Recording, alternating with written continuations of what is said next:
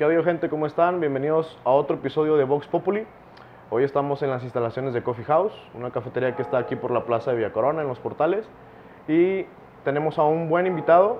Él es el profesor José Antonio Esparza por el partido del PT. Y vamos a escucharlo. Comenzamos. Profe, Toño, bienvenido a este espacio. Muy bien, ¿Cómo muchas está? gracias. Eh, Juan, aquí contento de, de- de estar contigo. O sea, ya tenía tiempo que me habías dicho que querías una entrevista y yo con mucho gusto. Aquí estamos para servir, servirte a ti y al pueblo de Villa Corona. No, profe, muchas gracias a usted por, por este espacio y por este tiempo. ¿Qué le parece si comenzamos con, la- con las preguntas? Muy bien, de acuerdo, vamos adelante. Bien, platíquenos quién es el profe Toño. Mira, eh, el profe Toño Esparza es una persona que, que se identifica con los que menos tienen eh, a favor de, sobre todo de las personas más marginadas. Eh, siempre he estado en contra de la corrupción, es lo que me distingue y es lo que no les gusta a muchos políticos, de que yo soy duro, o sea, yo no tolero nada de corrupción en los, en los, sobre todo en los trabajos donde me he desempeñado. Excelente. Platíquenos más, eh, ¿es profesor? ¿Es profesor en... sigue siendo? ¿Ya se retiró? ¿Ya se jubiló? Eh, sí, mira, eh, soy licenciado en biología o biólogo, eh, pero de alguna forma o de otra eh, yo me fui enrolando en lo que es la educación, eh, ya que eh, cuando terminé mi carrera de licenciatura en biología, sí me desempeñé como, como investigador dentro de la Universidad de Guadalajara, prácticamente lo que es el Laboratorio Natural Joyas de la Sierra de Manantlán, pero por situaciones eh, laborales eh, me tuve que ir a, a trabajar a lo que es INEA, Educación de Adultos, y es donde me empezó a gustar la educación. Posiblemente, más bien eh, posteriormente, ingresé a lo que viene siendo la Sede Sol y me empezó a interesar sobre todo los programas sociales, ayudar a las comunidades y sobre todo no permitir nada de corrupción, sobre todo en, en lo que viene siendo eh, el trabajo que hacen los presidentes municipales en cada municipio. Ujú. Muy bien, profe Toño. Y platíquenos también, ¿cuál ha sido la situación más adversa que ha vivido y cómo la ha superado? ¿Cómo la superó? Eh, mira, la situación más adversa fue cuando yo trabajaba en, en la Sede Sol. Me encontré con un municipio, eh, prácticamente el municipio de La Huerta. Había bastante corrupción en ese municipio. Eh, yo dije, no, hasta aquí, hasta aquí va a llegar esta corrupción. Eh, yo empecé a, visitar todas las comunidades y, a decirle a la gente que, que no, no era posible eh, que, que siguiera esa corrupción. Porque mira, normalmente las obras las hacían en determinada cantidad. Un ejemplo, si salieran un millón de pesos, eh, por lo menos la mitad se quedaba, se quedaba con el presidente municipal. La mitad de, de cada obra, o sea, del costo de cada obra. Eh, me di cuenta que había muchas obras que ni siquiera las habían terminado eh, y, según eso ya las tenían reportadas al 100%. Cuando yo iba a supervisarlas, eh, estaban en cero avance y, y algunas al 50%. Entonces fue mucho robo lo que hicieron en ese municipio de La Huerta en tiempos que gobernaba el PRI a nivel estatal. Eso fue lo que, lo que me ocasionó problemas, eh, sobre todo con el presidente municipal y con el mismo gobernador, donde se me amenazó de, de encarcelamiento por la labor que estaba haciendo y también se me amenazaba de que me- se me iba a correr de mi trabajo. Y yo solamente estaba desempeñando la función tal como era, yo no permitía sobornos y tampoco permitía que, que me quisieran comprar con dinero para, para yo callar todo lo que estaba viendo. Ok, entonces usted jamás participó de, de la corrupción y jamás... No, siempre he estado en Ah. contra y ese ha sido mi problema. Sí, mi problema sobre todo con los políticos que, que no entienden que, que si llegan a, a un cargo es para, para servir al pueblo y no para servirse. ¿Y cómo superaste eso, Toño? ¿Cómo, Eh, cómo fue? Mira, eh, yo lo he superado poco a poco. Yo sé que es difícil a- acabar con este sistema corrupto, pero sin embargo lo he supera- superado al, al momento que, que surge López Obrador y empecé a dar todo mi apoyo a lo que es movimiento de regeneración nacional. Yo sé que hay personas valiosas dentro de este movimiento, personas que están en contra de la corrupción, que están a favor de que, de que haya buenos manejos, en, en, eh, sobre todo en los, en los gobiernos, tanto eh, municipales, estatales y federales. Sí, es un proyecto eh, a largo plazo porque sabemos que muchos se resisten a, a, dejar atrás la corrupción y, de una manera o de otra quieren continuar engañando al pueblo. Sí, interesante postura. Eh, Toño, platícanos ya más a nivel municipio, ¿cuál es tu visión del pueblo de Villa Corona a mediano plazo? Mira, a mediano plazo, eh, más que nada yo quiero un pueblo que, donde no falte eh, los servicios prioritarios como es agua potable, drenaje y electrificación. Sabemos que hay bastantes problemas en, esos tres rubros. Por ejemplo, en las electrificaciones, aquí si, si, vemos lo que es el centro de, del, pueblo o el centro de, las, de, cada comunidad, vemos que, que sí, está, sí están bien pues lo que es el servicio de electrificación, pero si nos vamos a las orillas, ahí es donde vemos gente humilde, gente pobre que no tiene este servicio de, alumbrado y de electrificación. Si nos vamos a lo que es agua potable, nos damos cuenta también que hay bastantes problemas y sobre todo a las orillas del pueblo. Eh, aquí actualmente hemos tenido bastantes problemas del agua por las obras que están realizando. Eh, en lo que es el verde, en la colonia donde vivo, más de 30 días estuvimos sin agua cuando eh, yo, yo considero injusto porque en el 2000 nos tocó perforar un pozo, eh, ahí con, con, ayuda de todos los, los vecinos eh, nos cooperamos para perforar ese pozo y también logramos con ayuda del gobierno, en ese tiempo estaba Ricardo Jiménez, se, se, equipó, se electrificó, se, se, se, hizo la línea de conducción a, a, lo que viene siendo el depósito y, y desde entonces teníamos agua a las 24 horas. Sin embargo, con la presente administración ocurrió ese problema porque metieron una línea de, conducción para darle agua a un fraccionamiento que viene siendo el de los expresidentes, algo así, o el, llamado también fraccionamiento del Tajo. Entonces, también en lo que se refiere al drenaje, sabemos que, el, sistema, o sea, la tubería ya es muy vieja, necesitamos irla renovando, irla cambiando, porque sabemos que que todo esto puede haber fugas y puede haber, filtración sobre todo y, contaminación de los mantos acuíferos, que es lo que tenemos que evitar. Ok. ¿Y cómo ves tú al pueblo, así en unos años más? ¿Cómo te imaginas eh, que sea Villa Corona? En unos años más lo, veo, o sea, eh, sobre todo más unido eh, y, sobre todo completo en, lo que viene siendo los servicios, los servicios públicos, sus, sus calles eh, empedradas o adoquinadas, dependiendo de, cada lugar, y, pues sobre todo eh, las, en seguridad, esa mejor policía, eh, en, salud, o sea, mejor atención, lo que se refiere a, en, transporte de, heridos, o sea, en la ambulancia, a mí, a mí me, me han quitado mucho que por qué no hay una ambulancia en cada, en cada localidad al servicio de los que menos tienen, porque Muchas veces eh, lo que viene siendo el transporte de enfermos, eh, el, costo sale eh, algo carito y, la gente no tiene, no tiene para pagar ese servicio. Entonces, a mí sí me gustaría en lo personal que no se les cobrara ni un peso a esas personas de escasos recursos. Al que tiene sí hay que cobrarle, pero al que no tiene hay que ayudarle de alguna forma o de otra. Interesante. Profe, díganos, ¿qué lo motivó a usted para poder llegar a tomar la decisión de gobernar el municipio? Lo que me, lo, que me hizo tomar esta determinación más que nada es porque he recorrido muchos municipios, es alrededor de, de 25 a lo largo de, de, mi carrera, de mi vida profesional, de mi trabajo, o sea, he recorrido y me doy cuenta que si, si hay comunidades muy unidas, hay pueblos donde hay buen progreso y yo veo que que sí se puede transformar Villa Corona. O sea, tenemos que hacerlo con ayuda de tanto del gobierno estatal y como del gobierno federal.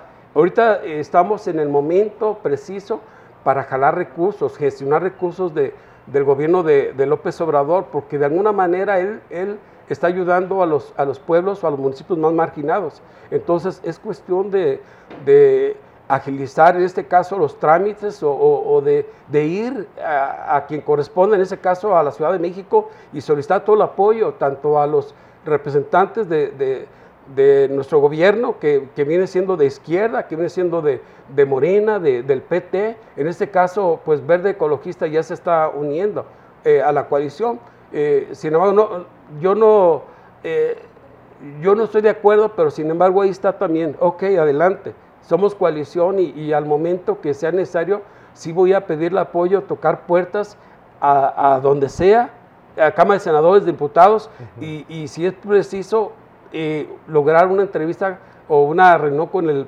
propio López Obrador para, para que nos escuche, nos atienda y, y, sobre todo nos ayude a resolver toda la problemática que presenta nuestro municipio.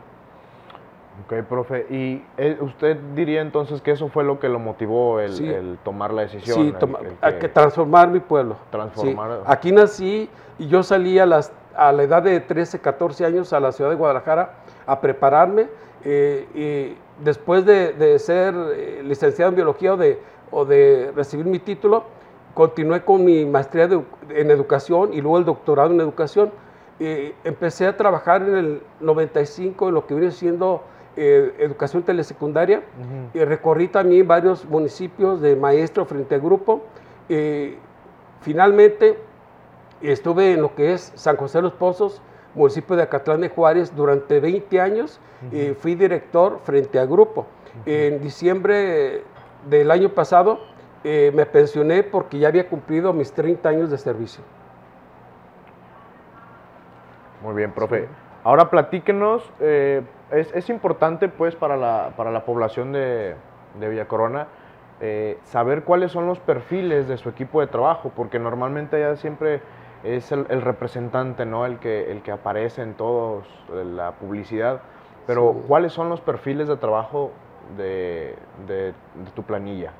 Mira, eh, la mayoría son profesionistas, ¿sí? Sí hay eh, por ahí una, una, ama de casa que también eh, tiene su, secundaria terminada, pero es una persona que, que siempre ha estado a favor de su comunidad y, se ha desempeñado políticamente, ayudando sobre todo a, a los que menos tienen. Entonces, yo no le, yo no quise cerrarle las puertas a esa persona porque no tenía eh, una profesión. O sea, yo sé que, que, toda persona tiene derecho a estar dentro de una planilla. No necesariamente tiene que estar titulada o tiene que tener una profesión para, para merecer ese lugar. Cualquiera lo puede desempeñar un buen, un buen papel dentro de, de un ayuntamiento.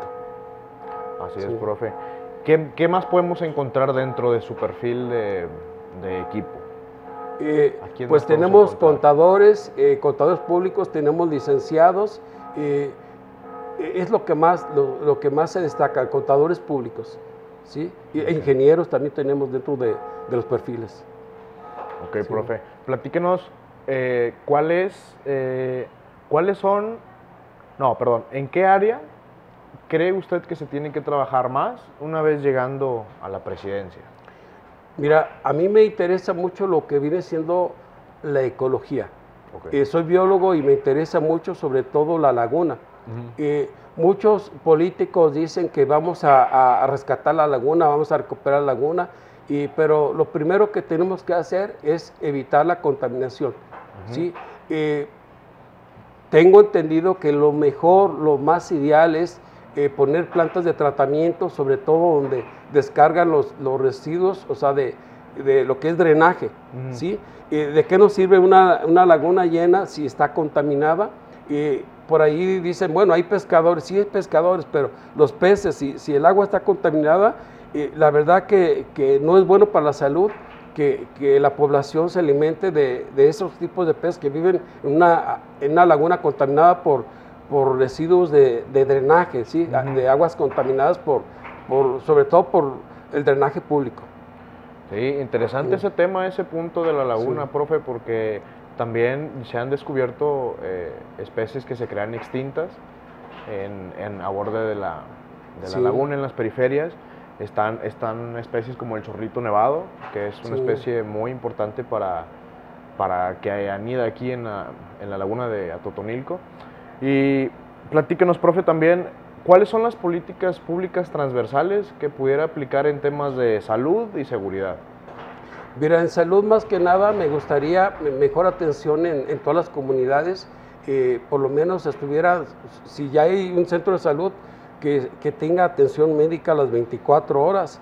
Eh, por ejemplo, si no lo hay, hay que, hay que construirlo, una ambulancia en cada comunidad y, y sobre todo el servicio de médicos debe estar las 24 horas. Yo tengo muchos años pidiéndoles a los políticos que nos visitan que por qué no gestionar eh, que, que, en el centro de salud esté un médico a las 24 horas. Yo sé que sí se puede.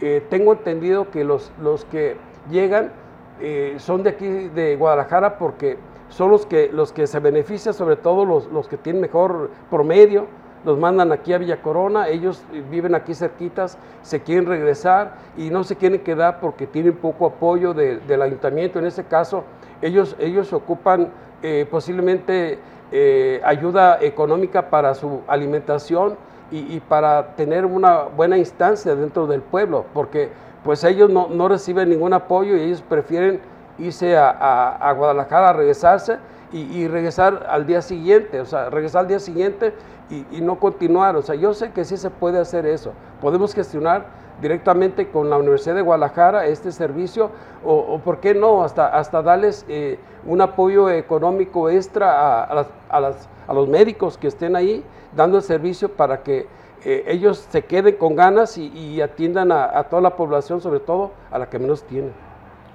Muy bien. ¿Y en materia de seguridad? Mira, en materia de seguridad sí es importante eh, que, haya más elementos, más patrullas sobre todo. Y, y, por qué no debe haber más coordinación de, de la población civil con, con, la policía? Porque si no hay, no hay comunicación, va a ser difícil que la policía pueda hacer su trabajo. Sabemos que los robos casa habitación eh, han aumentado precisamente por eso, porque a veces la población no ayuda al vecino, o sea, se dan cuenta que, que por ahí ahí, ahí están robando y sin embargo no les preocupa.